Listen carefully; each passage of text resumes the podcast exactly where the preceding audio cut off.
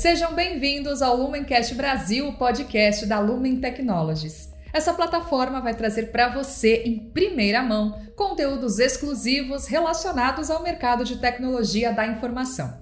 Eu sou a Dani Berti, comunicadora e jornalista. Eu estou muito feliz de poder estar com vocês ao longo dessa primeira temporada, entrevistando convidados super especiais que vão falar, por exemplo, quais são os desafios dos dados e das nuvens, o futuro das telecomunicações, os novos modelos de negócio do mercado, dentre outros temas muito interessantes e tudo isso regado a dicas quentíssimas e práticas para aplicação instantânea no seu dia a dia. Imperdível, não é mesmo?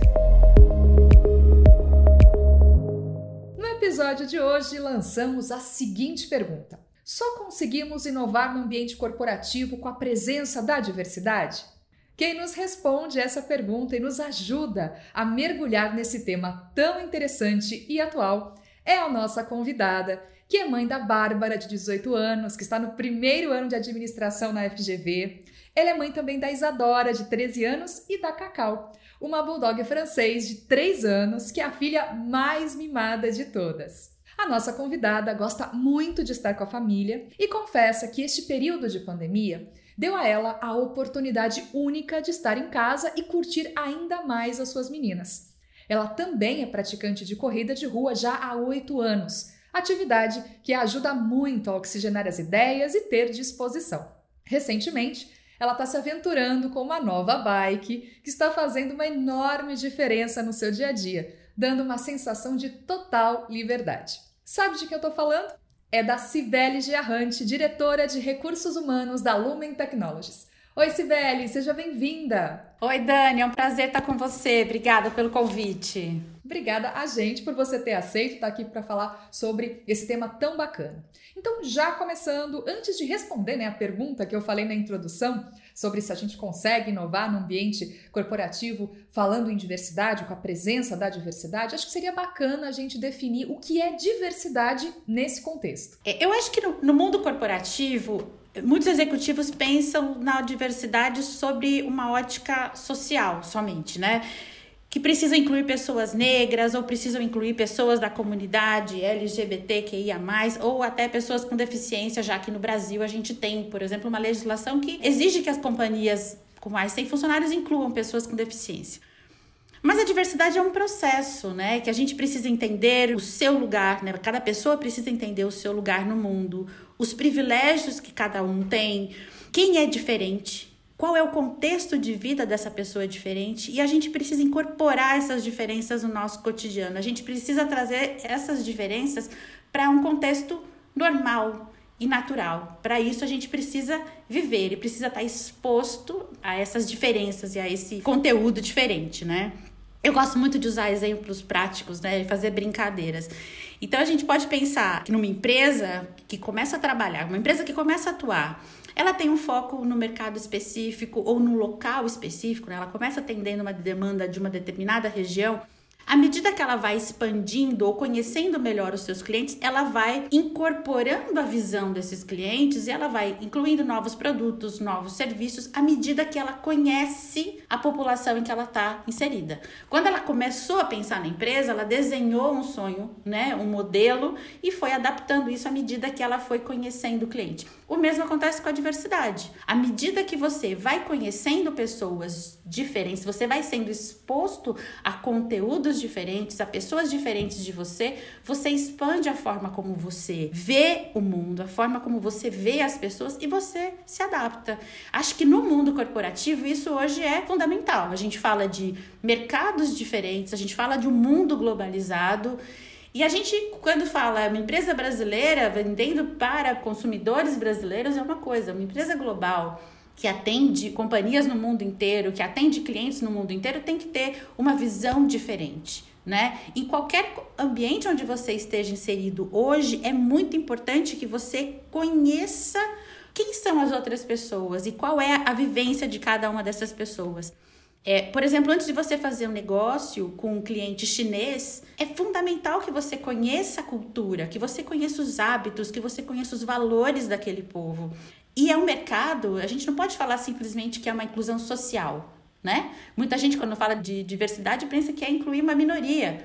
O chinês não é uma minoria. E se você pensar economicamente, é uma potência que não pode ser ignorada. Muita gente fala sobre capital social, né? Exatamente. Que é basicamente isso que você está dizendo. Ou seja, eu, eu faço negócios com chinês, mas também eu, a minha empresa faz negócios, por exemplo, no caso, negocia com latino-americanos. Cada um tem um perfil muito diversificado. Eu tenho que saber basicamente que cada, como cada cultura funciona, até para eu conseguir, de fato, fechar grandes negócios. Né? Exatamente. Né? Se você pensar na diversidade, na inclusão como uma questão social, eu preciso incluir o negro, eu preciso incluir uma pessoa com deficiência, eu preciso incluir a comunidade LGBTQIA, você está limitando a visão da diversidade. Quando a gente fala de diversidade, a gente está falando de pessoas de todas as idades, a gente está falando de pessoas de todas as etnias, de todas as origens, pessoas diferentes, de, de orientações diferentes, de qualquer lugar. Se você vai fazer um jantar, você precisa saber o que a pessoa come. Hoje em dia você tem que ter uma mesa, um prato ou pratos, né, que se adaptem a diversos paladares, a quem é vegetariano,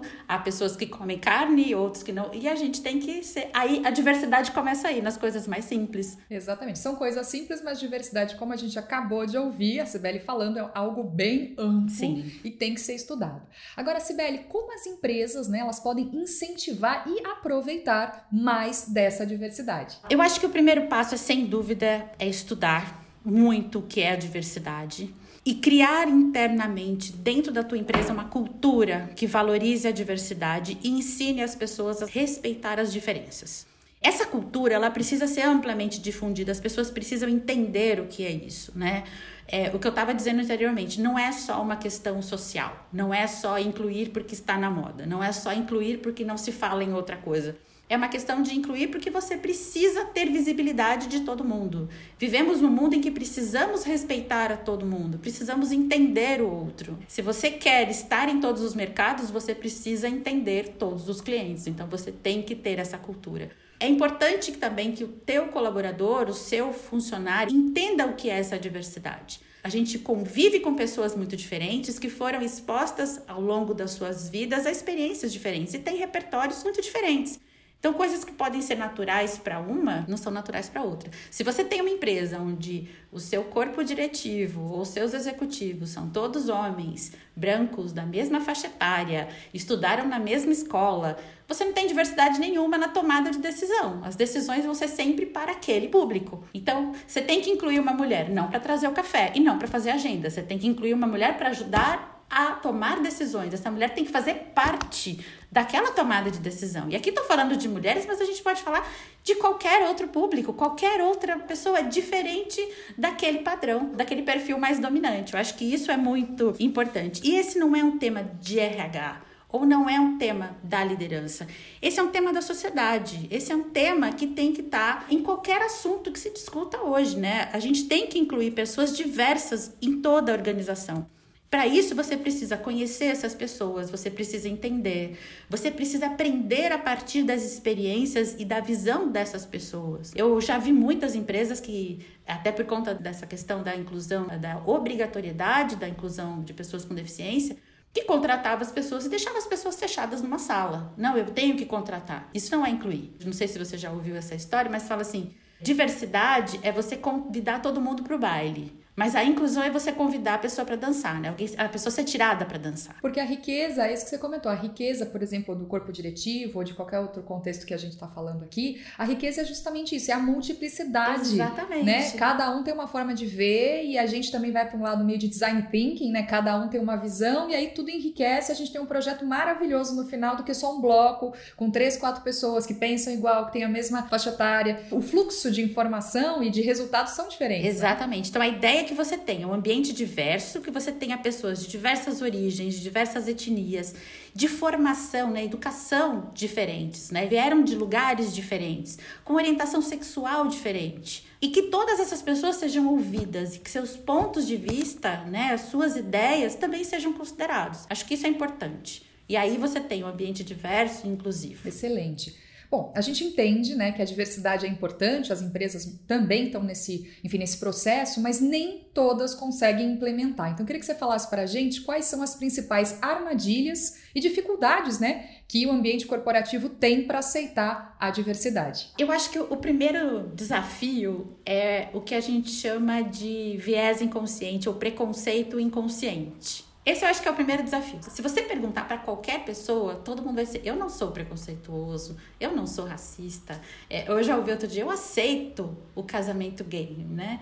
Mas a questão não é essa, né? A questão é que se você fala para qualquer pessoa, ah, o piloto do avião, a pessoa vai imaginar automaticamente um homem branco né? E não uma mulher que pilote um avião ou um homem negro que pilote um avião. Nosso cérebro, ele acaba sendo condicionado às experiências ou ao repertório que você tem na sua vida e esse é o que a gente chama de, de preconceito inconsciente, né? Você automaticamente já gera uma imagem na sua vida. Quando você fala a professora do meu filho, automaticamente você já imagina uma senhora, né?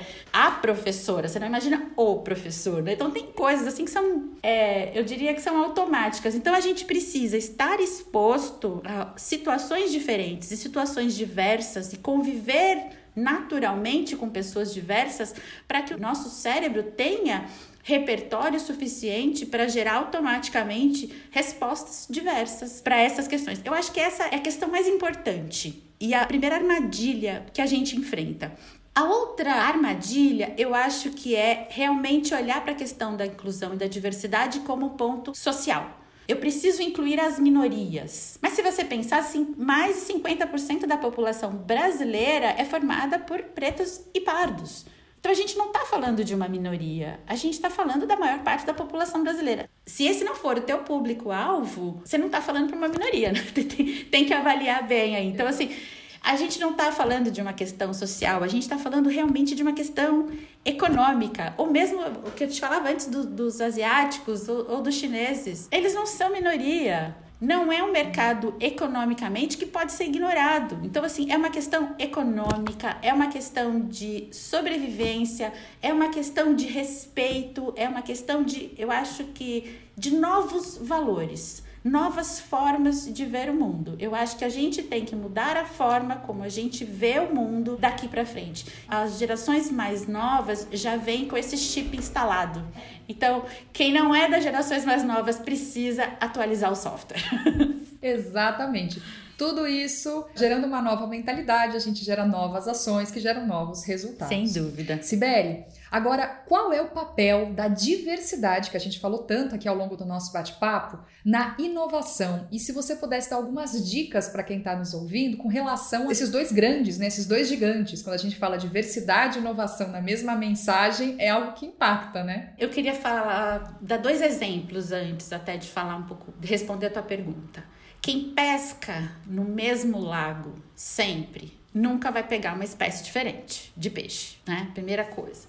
E a outra coisa, assim, sempre que você viaja, eu tenho certeza que você volta cheia de. Não só pelo, pelo descanso, mas assim, você volta cheia de ideias, cheia de, de. com uma energia diferente, porque você foi exposta a muitas coisas diferentes. Quando a gente lida com diversidade, quando você inclui gente diferente, no teu dia a dia, que você começa a conviver com isso com naturalidade, você tem essa exposição todos os dias. Então, a gente está vivendo um mundo, vive uma realidade globalizada, onde tudo é instantâneo e tudo online. O recurso está disponível para todo mundo no mesmo momento. A gente tem que começar a pescar num lago diferente. Então, assim, aonde que a gente vai pescar agora? Nas pessoas. A gente tem que aprender com a experiência das pessoas. Então, precisamos incluir pessoas diferentes, precisamos conviver com pessoas diferentes, precisamos entender a realidade de pessoas diferentes e a gente precisa viver coisas diferentes para que a gente tenha a oportunidade de ter essa visão diferente e seja capaz de gerar necessidades e produtos e serviços capazes de atender essa população que é diferente de você. Se você quer estar nesse mundo globalizado, vendendo produtos e serviços, você tem que ser capaz de inovar e você tem que ser capaz de conhecer essas pessoas e desenvolver produtos para esse público. Excelente. Sibeli, agradeço muito o nosso bate-papo. Ai, que bom. Foi um prazer também conversar com você. Muito obrigada. você que está nos ouvindo já está curioso para saber sobre o próximo Lumencast, certo? Para saber quando o nosso próximo episódio vai ao ar, basta nos seguir nas redes sociais. Estamos no Facebook, no Twitter, Instagram e LinkedIn. Te espero no próximo Lumencast. Até lá!